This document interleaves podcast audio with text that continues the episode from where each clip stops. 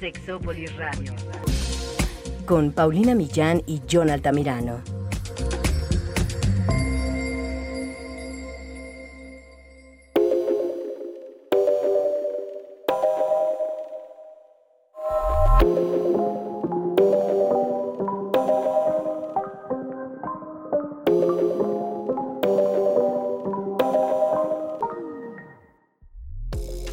Decir la otra es como decir el tamaño, sin decir de qué, ya sabemos a lo que nos estamos refiriendo. Ser la amante es un tema que poco se ha estudiado y está lleno de prejuicios. ¿Cuáles son los mitos más frecuentes con respecto a este asunto de la infidelidad y específicamente en lo que respecta al amante?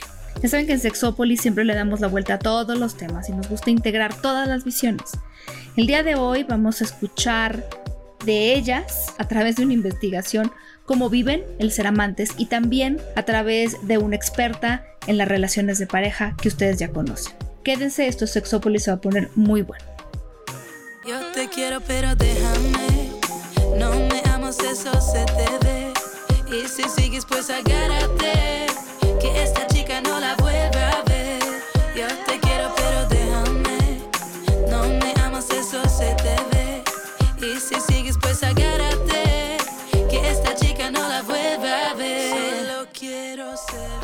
¿qué tal? Bienvenidos y bienvenidas a Sexópolis, a esta cabina donde ya hasta miedo tengo, porque luego cuando está esta invitada llueven pedradas. Digo, me quedo reflexionando muchas cosas, pero pero me pongo nerviosa, me pone nerviosa. La doctora Roberta Medina, que ha estado con nosotros en otros momentos y episodios hablando de relaciones de pareja, hablando del orgasmo, tiene mucho que decir. Mi querida Roberta, ¿cómo estás? Muy bien, Paulina, muy, muy contenta de estar una vez más aquí en Sexópolis y muy agradecida contigo porque me has permitido pues acompañarles, digo, sí, efectivamente agradezco también mucho a quienes te escuchan porque han tenido el gran detalle de acercarse conmigo en las redes sociales, de escribirme en Instagram o en las transmisiones en Facebook, que por cierto los invito, búsquenme, estoy como íntimamente con Roberta y Roberta lo encuentran con H. Oye, Pau, encantada porque qué bárbaro, cómo te quieren quienes escuchan Sexópolis, por supuesto, te quieren tanto como yo. Y muy lindos que eh, me han escrito y me han dicho que les gusta que venga, que aunque este, esas pedradas que de repente pueden descalabrar, pues bueno, es un gusto para mí que lo que yo he aprendido a través de estos años de la consulta, ahora también les esté sirviendo a ustedes y como siempre, eh, complacida de pasar tiempo contigo, Pau, y bueno, ahora por supuesto también con eh, tus sexo escuchas. Ay, sí, yo, yo tengo que decir esto. A mí este es un tema que yo tenía tantísimas ganas de tocar en Sexópolis. Años, años llevo intentando tocar este tema. Yo quería que estuvieras tú que, y Jonathan que nos acompaña desde lejos, pero, pero vamos, es que sí es un tema para mí importante y además hacer, o sea, yo estaba esperando también que eh, un grupo de sexólogas concluyeran una investigación al respecto. Pero no se crean, bueno, ya aquí luego nos andamos ventaneando con nuestra vida personal, pero sí les tengo que decir que, que a mí me apasiona el tema, no, no por una cuestión personal. Yo, yo le conté a Roberta hace poco que mi película favorita de toda la vida se llama Las Hadas Ignorantes.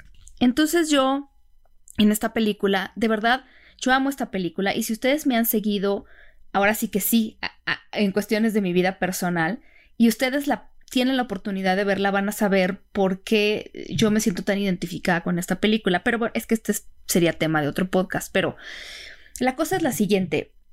En, este, en esta película, lo que les voy a contar no es spoiler, porque eso es lo que viene en el tráiler y en lo que, o sea, no, tiene que ver con lo que pasa después de la película, pero resulta que una mujer dentro de la película, un personaje, descubre que su pareja, su esposo, que acaba de morir, tuvo un amante.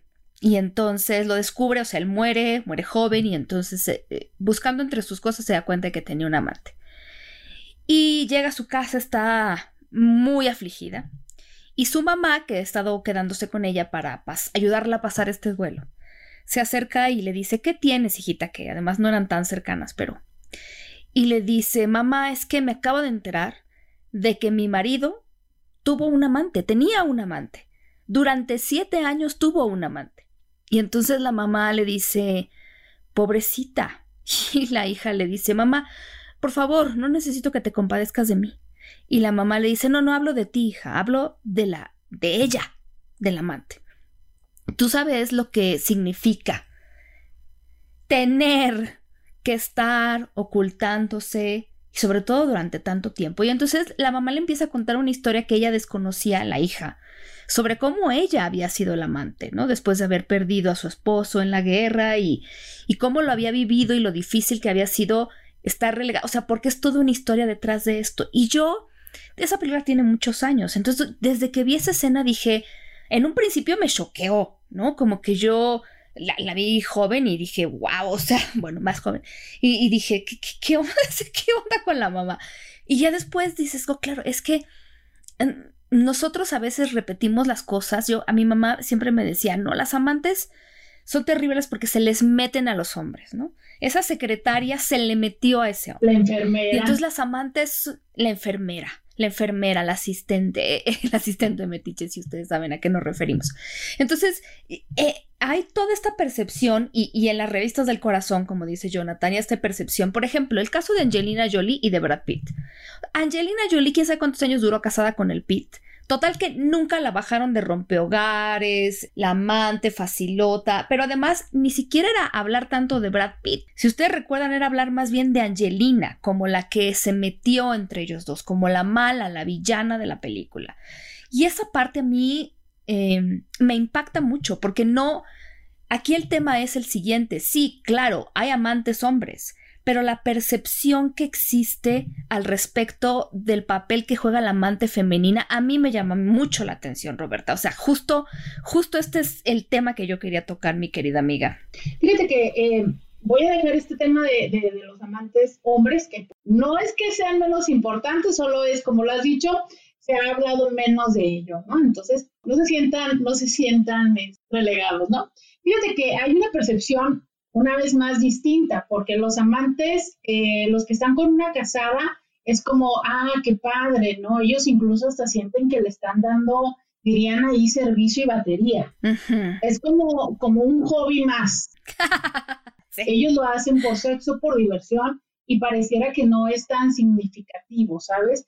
Casi no se habla acerca de, este, si hay un hombre, hay un amante hombre, la puta es ella, ¿verdad? Porque ella fue la que vulneró el hogar. Creo que la, historia va un poco distinta, como siempre, no estamos diciendo que es absoluto, pero ciertamente hay mucho más juicio, muchas más experiencias y muchos más pacientes en mi consulta que han sido mujeres. Oye, yo te quiero preguntar algo, porque este tema a lo mejor, yo que lo estaba esperando con muchas, muchas ganas, a lo mejor este es el momento para tocarlo. Tú me contaste algo, que no sé si puedo decir al aire, pero sobre cómo, bueno, yo lo he vivido como sexóloga y que me dedico a los medios, como muchos temas en su momento, híjole, a mí me censuraban mucho en los medios, ya no pasa eso, pero a ti te tocó y, y no estabas hablando ni de temas este, escatológicos, estabas hablando de la otra un día es que...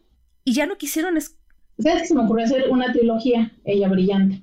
Entonces un día hablé de la infidelidad y entonces, como nunca se habla de ella, yo dije, oye, entonces le dediqué un tema acerca de ella, de la otra, y, eh, pero antes hablé acerca también de los hijos, ¿no? ¿Qué pasa con los hijos? Porque habría que decir que es todo un tema para los hijos de la mamá que le pusieron el cuerno pero todavía es un tema también muy complicado para los hijos de la mujer que es la capillita, ¿no? Entonces hay mucho que decir. Claro. Pero lo cierto es que me corrieron. O sea, era un programa de televisión que yo ya tenía como año y medio y hasta ahí llegó. No puede ser. Claro, porque parece, o sea, yo creo que lo que percibían era que la sexóloga está defendiendo a la otra. La sexóloga está defendiendo la infidelidad. No, ¿no te parece como que será la percepción? Sí, sí, sí, sí. O sea, las personas luego piensan que porque hablas de ello es promoverlo, ¿no? Típico argumento tonto de la educación sexual. A ver, es que no es porque yo hable, créanme lo que ustedes le van a poner más el cuerno o más mujeres van a escuchar el podcast y van a decir, sí, claro, tengo que hacerlo al menos una vez. no, no es así, ¿no? Yo creo que si somos honestas y honestos, es que muchos matrimonios se sostienen precisamente por esta tercera persona. Es muy fácil eh, apuntar a la tuta, que fue la rompehogares, la que se metió, la que... Eh, sí. A él, que fue el que, el caliente, el que no le importó, que no pensó en ti y tal. Pero oye, o sea, entiendo que vives un dolor si es que a ti es a quien eh, te ha puesto el cuerno y vamos a hablar de formas coloquiales, ¿no? Digo, como para podernos referir eh, un poco, o quizás decir la otra, el esposo y la esposa. Pero entonces ella también ha hecho algo. O sea, yo siempre planteo esto que es muy matemático y muy elemental. En las matemáticas va primero el uno. O sea, nosotros deberíamos de ser primero una persona, no media naranja, o sea, una naranja completa, o melón, o papaya, o sandía, lo que usted quiera hacer, esto no importa. Entonces, pero completa, ¿no? O sea, eh, tener eh, completamente tus temas eh, resueltos, tus heridas revisadas, tu intencionalidad de para qué tener una Y luego te unes con otra persona, o sea, ya son dos. Después, y solamente después de que se esta pareja, es que puede llegar este tercer persona. Y que, bueno, regularmente vienen los hijos, pero en este caso de esta triada amorosa, pues viene esa tercer persona. Acto seguido, para que esta persona haya llegado en un tercer lugar, número uno y número dos hicieron y dejaron de hacer cosas para que esa tercera persona pudiera entrar. Y entonces es cuando luego algunas personas dicen, ah, o sea que ahora es mi culpa. es parte del haber estado en la relación de pareja, ¿no? O sea... Oye, lo que aquí es terrible y que el otro día platicábamos era como justo el tema de esto del género otra vez la otra es la que tiene la culpa. Y luego las mujeres van y se pelean con la otra. Y quitan y deja a mi marido no, y sí, y no. Y entonces, y a él, como. Él pareciera que no hizo nada malo, ¿sabes? él está bien. Yo realmente me he preguntado eso, ¿por qué cuando descubren una infidelidad van y, y le quieren golpear a ella o la golpean a ella, ¿no? El tema es por qué cuando descubren, Pau, van con las mujeres, ¿sabes? O sea, es, las quieren golpear, este, van y las queman en el trabajo, suben fotografías de ellas en, en redes sociales, hacen videos virales de que es una, oye, nuestras mantas que han sacado, no sé si en la Ciudad de México también las han hecho, pero ya sabes, la fotografía de la mujer en pleno puente de esta es una no, no, no, eh, tumba maridos, rompe hogares, bueno, ¿qué te cuento? O sea, yo creo que lo primero que tienes que hacer es, a ver, mi amor, o sea, si tú realmente te quieres dar el lugar de la señora, pues primero manténlo con el amor que tiene que ser. Y dos, es, a ver, yo siempre he creído que el lugar no se pelea, Pau. El lugar te lo dan. Sí, por supuesto. ¿Sabes? O sea, tú no puedes obligar a nadie que te dé lugar. Sí. Y ahí lo que estarías haciendo es obligando a él a que, o a ella a que te reconozca. Mira, eh, yo entiendo, me imagino, nunca lo he vivido, pero me imagino que en ese momento, claro que te da mucho coraje, claro que los quieres desgreñar, claro que sientes amor por él y no lo quieres dejar, pero a ver, pues es que creo que peleándote con ella eh, no logras nada más que perder tu lugar, ¿no? O lo poco del lugar que te quedaba, o un tema que duele mucho aquí, que es la dignidad. Es que, a ver, es justo, justo, ese es el tema que yo quería trabajar ahora, porque pones la manta diciendo que es una no sé qué. Y, y, me parece que detrás de esa manta hay una serie de ideas que la gente tiene sobre las mujeres que son amantes. Mira, yo te las puedo decir. Y como dije, alguna vez a mí me las dieron como verdades. Una, que esas mujeres siempre saben que el otro es casado y que, y que a sabiendas de que es casado les divierte ir a romper la relación porque su objetivo en la vida está rompiendo familias. Dos, que esas mujeres siempre están hablando mal de la esposa, que siempre que, que lo ven a él le están envenenando el oído para que la deje, que ellas siempre quieren que él deje a la esposa y siempre están buscando la manera de que él deje a la esposa y una serie de cosas que por eso yo quería hablar de esta investigación cualitativa, porque cuando tú haces investigación cualitativa te centras en la vivencia de las personas, en su vida, y estas eh, mujeres investigadoras, sexólogas, y las voy a mencionar, les mandamos muchos saludos a Doria Álvarez, a Cris Cárdenas, a Esmeralda Maqueda, a Meli, a Meli Morfín, a Meli Alejandra Morfín, que algún día estará por aquí con nosotros, que de hecho con ella hablé sobre el tema de esta investigación que hicieron. Y entrevistaron a 12 mujeres. En investigación cualitativa generalmente tenemos a muchos menos participantes porque ya hacemos entrevistas muy profundas y la información se, se satura, bueno, quién sabe de investigación. Y le pregunté específicamente por qué había hecho esta investigación, cuál había sido el objetivo y esto fue lo que nos dijo. Somos un grupo de investigadoras, tanto psicólogas, médicas, además de sexólogas, que decidimos unirnos para realizar una investigación que se titula Vivencia de las mujeres heterosexuales dentro de una relación en la que juegan el rol de amantes, es decir, ser la otra, en una relación de pareja que ya está establecida, ser la tercera, ser aquella con la que el hombre le es infiel a su novia o a su esposa. Que fíjate, ya desde aquí, desde ponerle un nombre a este fenómeno social y de pareja, nos costó bastante trabajo decidirlo, porque no queríamos que sonara despectivo, violento o invalidante. Deseábamos que fuera lo más descriptivo posible, lo más claro posible, y bueno, espero que, que se haya logrado. Esta investigación se realiza a inicios del presente año y lo que pretendemos con ella es dar a conocer las opiniones, sentires acerca de la experiencia de tener el rol del amante en una relación de pareja. Es decir, nuestro centro es esa mujer que vive el rol de amante. Eso es lo que nos importa. Mm, para la realización de la investigación se contó con una muestra de 12 mujeres heterosexuales. Eso es importante porque ellas así se, identifican y se viven. Estas mujeres son residentes en diferentes lugares de la República Mexicana, en ciudades como Querétaro, Guadalajara y Ciudad de México, de diferentes edades que comprenden entre los 23 y los 45 años, de diferentes estratos socioeconómicos y el principal criterio de inclusión, pues por supuesto fue en relación a su estatus de pareja, ya que todas ellas habían tenido al menos una vez en su vida una relación en la que jugaron el rol de amantes. Nuestro objetivo principal fue determinar cómo es la vivencia de estas mujeres que desempeñan el rol de amantes y de manera más específica si esta experiencia de alguna manera les limita, les afecta, les lastima o por el contrario les aporta, les beneficia en sus relaciones interpersonales. Mm, nos interesaba también mostrar a la gente a nuestra sociedad mexicana estas experiencias, darles voz a estas mujeres que normalmente son muy atacadas. Es decir, es un rol eh, muy mal visto socialmente y al contrario de las esposas, quienes por tener dicho título se les dignifica. ¿Y qué decir del hombre?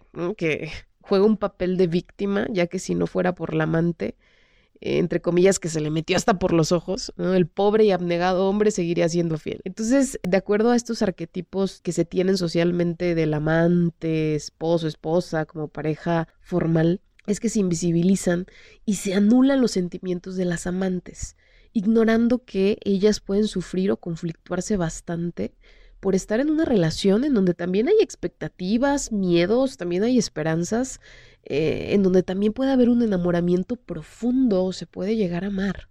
Una relación en donde muchas veces no hay claridad, en donde pueden haber promesas que tal vez nunca se cumplen, lo que al final, por supuesto, resulta cruel y doloroso para el amante. Hay muchísimas fuentes que tocan el tema de la infidelidad se ha estudiado mucho acerca de las causas, de las dinámicas que pueden existir en los miembros de una relación para que se dé la infidelidad, eh, de las directrices para llevar un tratamiento terapéutico en pareja. Nos damos cuenta que, que nunca se habla de la tercera persona, se deja de lado y creo que al final esta tercera persona pues sigue formando parte de la fórmula de este fenómeno y por lo tanto es importante visibilizar esto que está pasando, investigarlo, entenderlo y a partir de eso tener más claridad de eh, lo que nos pasa a los seres humanos en relación. Porque además, y, esto lo digo como psicóloga clínica, si la infidelidad es uno de los motivos de consulta principales en cuanto a temas de pareja se refiere, es decir, muchas parejas lo han, lo han vivido, pues entonces por supuesto que también existen muchas mujeres que son las amantes y hombres también que son los amantes, por supuesto. Pero bueno, esa es otra investigación. Y entonces eso, justamente que estaba yo diciendo, que eh, la idea es conocer la vida de estas mujeres y saber qué carambas pasa por su mente, porque fíjese, por ejemplo, Roberta que ve tantas pacientes en consulta, pues tiene el chisme, digo, el conocimiento de primera mano, ¿verdad, mi querida? Sí, y también, este, bueno, a veces, a, veces un poco más de esta información, ¿no? Oye, pero fíjate, en esta parte que, que planteaban, ¿no? A ver, no todas lo sabían, es algo muy importante, ¿no? A veces eh, hay más de una engañada. Sí. O sea, en realidad a veces son las dos. Sí, ¿Por son qué? las dos. Porque esta historia que parece interesante, Pau, porque mira, no la voy a omitir decir solo como ya por meme, ¿no? Pero esta de, es que estamos mal, hace mucho que no tenemos relaciones sexuales, yo duermo en el sillón, estoy Ay, con ella por mis hijos, ya voy a terminar favor. con ella. Lo que pasa es que eh, su mamá está enferma y no la puedo dejar. Yo nada más estoy con ella por, por mis hijos. O sea, esas historias creo que son las más cliché, pero no siempre llegan con estos clichés, de verdad no. ¿Cómo se da muchas de las veces la relación desde una carencia emocional mutua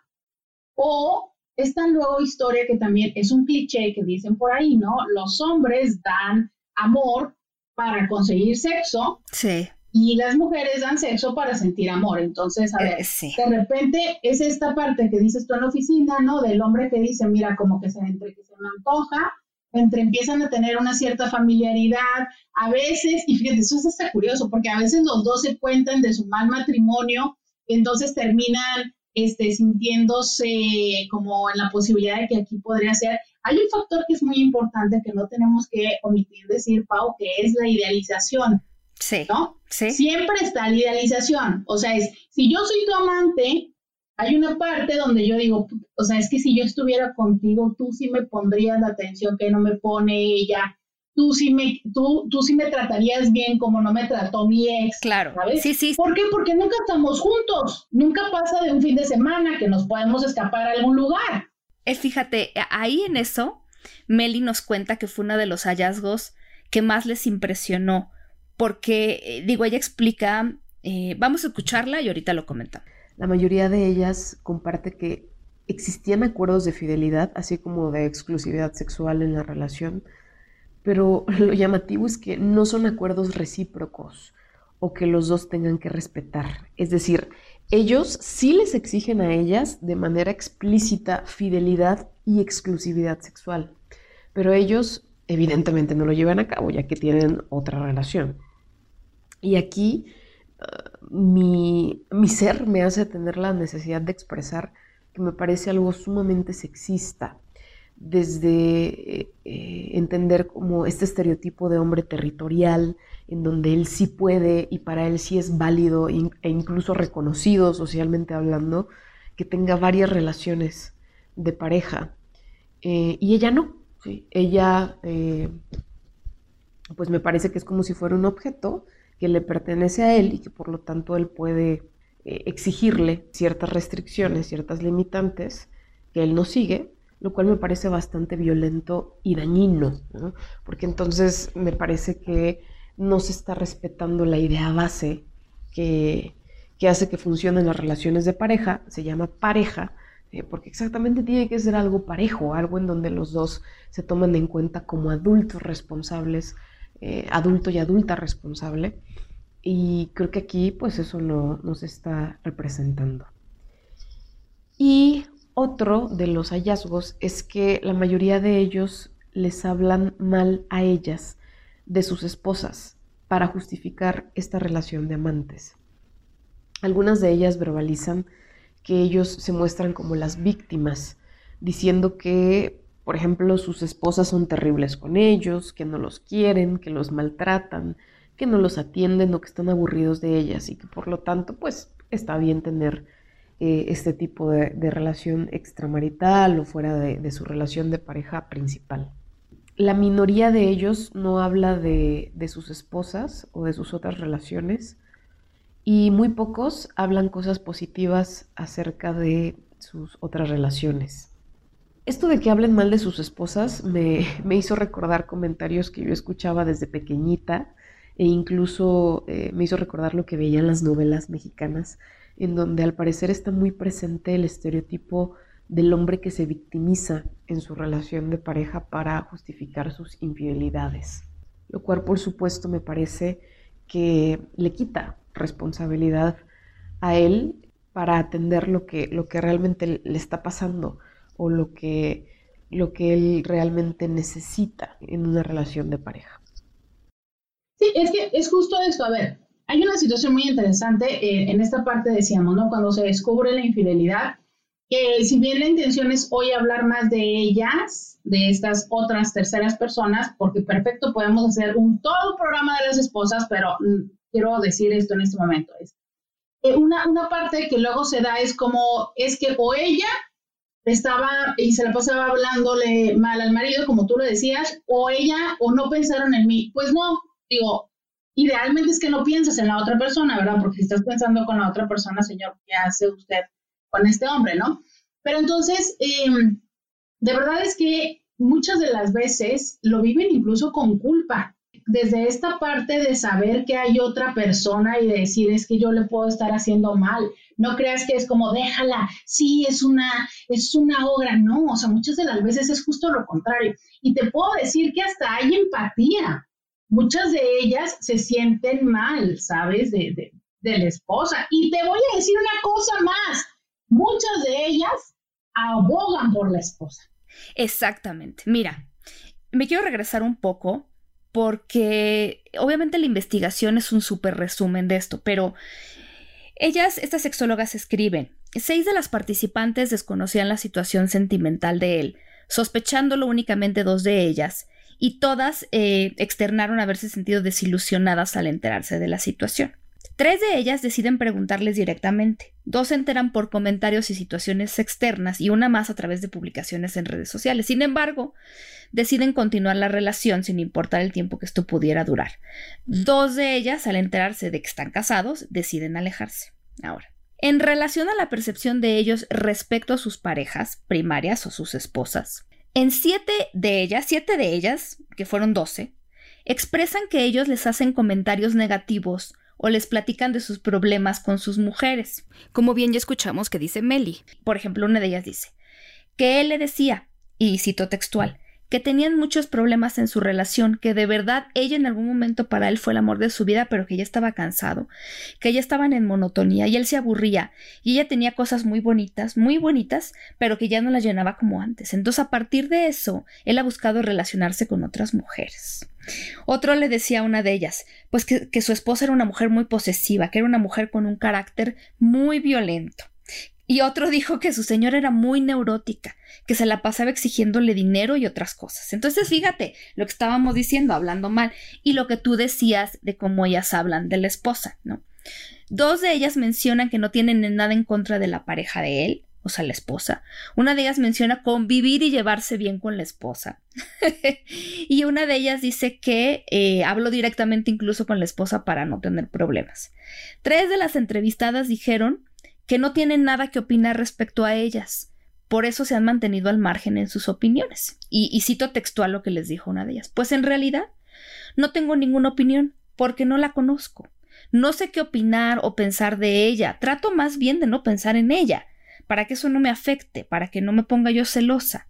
No, no tengo opinión sobre ellas.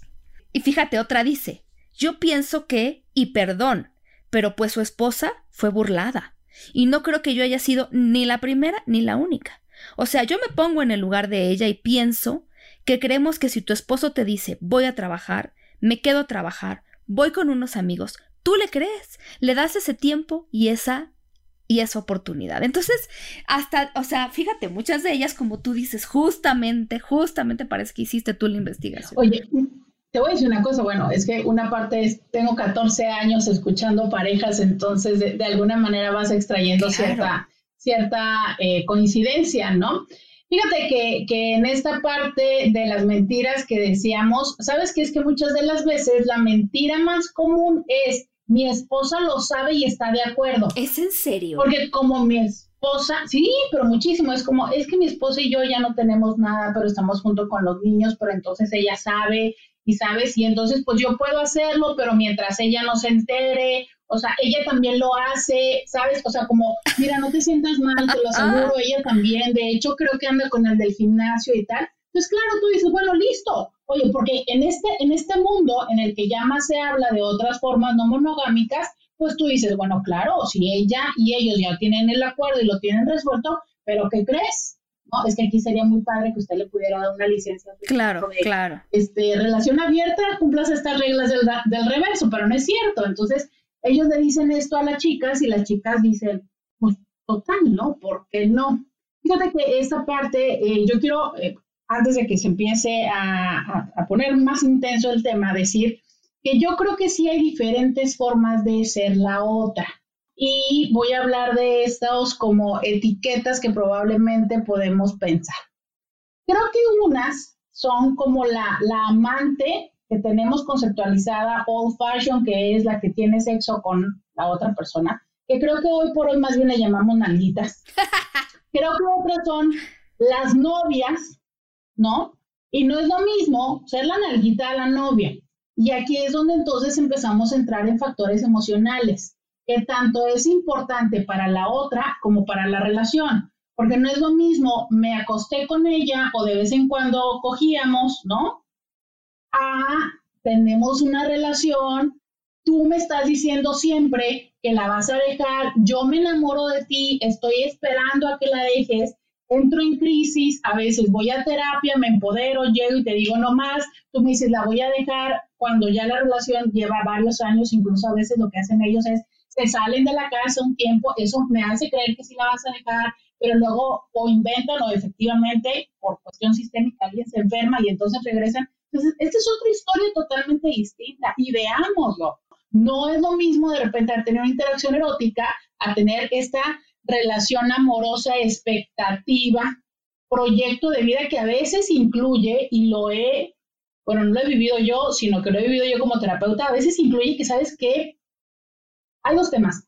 O renuncian a la maternidad en esta esperanza constante de se les van los años esperándolo y pues ya llega un momento en el que no se pueden embarazar, porque no es una renuncia constante, sino es una de ya merito, ya merito, ya merito, o a veces hasta ellos los, las acompañan a los tratamientos de fertilidad, pero lo boicotean. No, no, no, no, no, no, no. A ver, ¿cómo? Sí, o sea, como ellas empiezan, llega un momento en que le dicen, y sabes que es que yo quiero tener un hijo, y entonces ellos hacen como que sí, pero no le echan ganitas y no se da. ¿Sí me explico? Entonces hacen trucos y hacen cosas para mantenerlas como sí, sí. Ah, bueno, he conocido desde los que llegan hasta la in vitro, pero que hacen lo necesario para que esto no funcione. Fíjate, sí, esto que estás diciendo es importante porque yo le pregunté a Meli cuál había sido uno de los resultados que más le había impactado y ella habla justamente de las razones emocionales y como carencias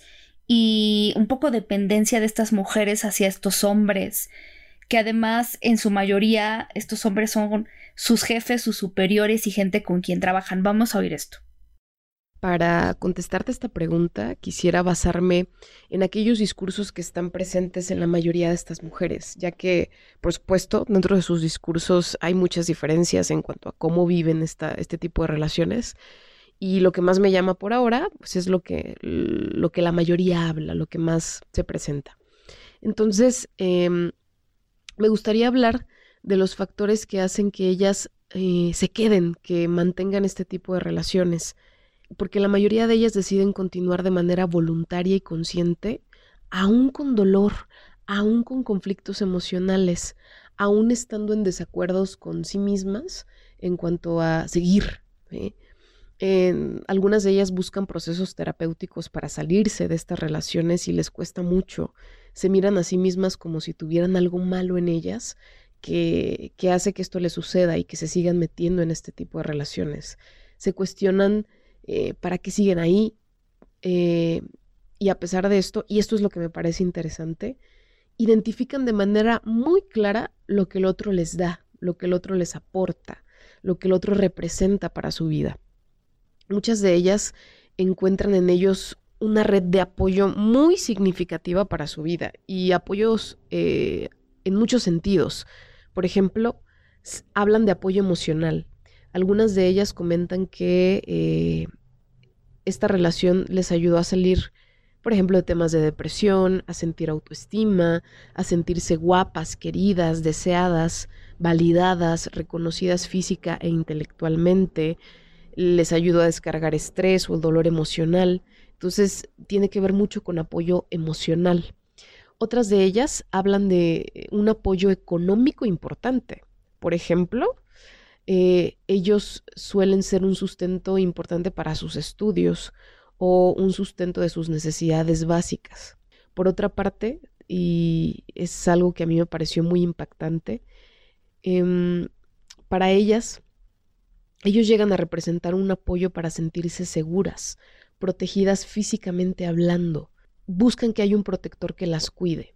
Sobre todo ahorita que está muy, muy presente eh, este tema de las violencias en contra de las mujeres, los feminicidios, por ejemplo. Em, entonces, a través de estos discursos, yo me logro dar cuenta que muchas veces las mujeres nos vivimos con un montón de miedo y estas mujeres buscan este tipo de relaciones, entre otras cosas, para sentirse seguras.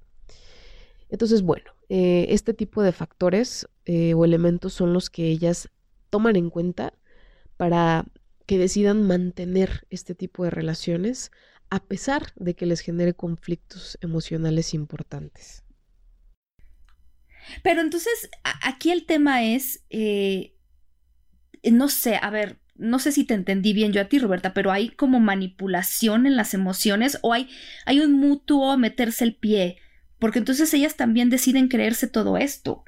Es que es una situación muy intensa, Pau. Mira, porque, bueno, yo, yo he visto de todo, ¿no? O sea, he visto desde las que realmente no les importa, porque también hay que decir, hay las que están conscientes y dicen, bueno, pues la tonta es ella, ¿no? Yo me divierto y a mí, a las que verdaderamente se enamoran. El tema aquí es, si en, otro, en otros ámbitos se aplica el que se enoja pierde, aquí es la que se enamora pierde, porque es cuando verdaderamente se pierden y entonces empiezan a tener la expectativa, ojo, no es la, la, historia en contra de la esposa de que la deje, sino de que un día la elija. Y entonces entiendan este peso emocional. Me explico porque mi pelea no es contra Paulina, y yo odio a Paulina y lo que quiero es que la dejen y que Paulina sufra. No, es que Rigoberto me elija. Entonces siempre estoy viviendo con una situación de yo estoy incompleta porque Rigoberto al final... Sí, claro, sí, por supuesto. no, no, me elige, me explico, no, no, no se queda conmigo. Y le doy mi vida y le doy todo, porque hay que decir esta otra cosa, que yo sé que las que han sido, pues, cuerneadas no les va a encantar eso que yo voy a decir, pero a ver, es que tenemos esta historia que luego hasta en la música ponen de, ay, pero es que ellas se la pasan divertidas, les dan regalos, las sacan de viaje. No solamente es esa parte. Ellas, su vida es no te quejes, no reniegues, no me preguntes, no me cuestiones, siempre está de buenas, siempre está muy sexy, preparada y caliente, ¿no?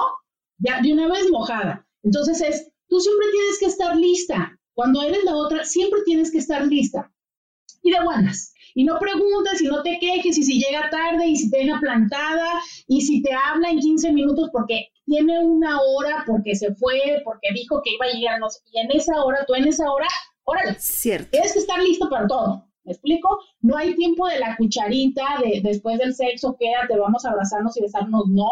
O sea, tengo que regresar a tal lugar. Entonces, está toda esta parte que también hay un peso emocional. Entonces, yo te lo acepto en este momento. Y muchas desventajas, muchas desventajas. Claro, y yo te lo acepto en este momento, pero, pero tú me dices que algún día la vas a dejar, ¿sabes? Tú me dices que conmigo sí te la pasas bien. Tú me dices, es que desearía quedarme contigo, ¿no? ¿Cómo sueño el día que podamos despertar juntos? Oye, ¿quién carajo no le gusta que le digan eso? yo sé que contigo podría estar feliz. Claro, pues entonces yo te la creo y empiezo a crear todo este mundo de fantasía. Ojo, no es en contra de la otra, es esperando que algún día estés para Claro, que si él te pone de bruja, pues ya también yo te veo mal, ¿no? Claro, yo, yo me acuerdo perfecto que hay, hay, aunque ustedes no lo crean, hay foros para todo. Hay foros de, de mujeres que se apoyan entre ellas por ser amantes. Eh para dejarlos, para quedarse, para no, no sé, varios objetivos, pero me acuerdo que yo leía testimonios y el de una mujer a mí me impactó. Llevaba 16 años con el hombre casado, esperando, esperando su turno, ¿no? O sea, es que con esta cosa que está diciendo Roberta, puedes pasarte años esperando que la otra persona. Ok, bueno. Lo que ella le dio ya como el último fue que, fue que le dio cáncer. Enfermó de cáncer y entonces ella pues iba a sus tratamientos, iba ya tenía que, tenían que operarle, estaba grave y entonces llega al hospital y los médicos le dicen, perfecto, ¿y quién es su familiar acompañante? Porque en ese momento, además después de tantos años ya se van alejando, en fin, el caso es que ella dijo, pues yo quería que fuera él, quien me acompañara, ¿no? Quien estuviera, a quien ya sabes, al familiar que le dicen cómo te va en la operación, que salió bien, que faltó, y entonces la respuesta de él fue, no es que yo tengo que estar con mi familia porque no encuentro qué pretexto darles para no pasar la noche ahí. Y ella fue, fue para ella tan revelador eso. O sea, se deshizo del tumor y se deshizo del otro tumor. Porque, qué caray, o sea, es, es estos momentos de vida en que dices, ¿dónde puse esos 16 años? Tal vez, no lo sé porque no, no se lo pregunté, pero me parece una historia fuerte porque como amante también estás esperando. De hecho, hay una, hay una parte, por ejemplo, que, que Meli platica sobre lo que ellas encontraron de, de momentos de verse y el, el, tema de las redes sociales y quién lo sabía y todo esto. Pero antes de escucharlo, déjenme decirles que se nos acabó el tiempo. Yo lo que le propongo a Roberta es que nosotros sigamos platicando y los dejamos a la mitad, la mitad del programa, parte 1, y mañana nosotros les pasamos la parte 2 para que si quieren tener más información, todavía faltan muchas cosas muy buenas, así que, ¿qué te parece, mi querida Roberta? Claro que sí, Pau. Ay, es que todavía hay tanto que podemos seguir platicando. Y bueno, pues tú y yo aquí nos quedamos. Y si tú estás escuchando, te invitamos a que mañana descargues este segundo episodio porque el tema de la otra mmm, es toda una historia de vida. Y bueno, Aquí seguimos, Pau. Les mandamos muchos besos para que se porten mal y se cuiden bien y hasta mañana. Él me decía que esa falda era muy fea, porque sus celos nunca dejaron que fuera bella. Me controlaba todas las noches, noches en vela, con sus peleas, pero, déjame. No me leamos eso, se te ve. Y si sigues, pues agárrate. Que esta chica no la vuelva a ver. Yo te quiero, pero déjame. No me leamos eso, se te ve. Y si sigues, pues agárrate. Que esta chica no la vuelva a ver. Solo quiero ser.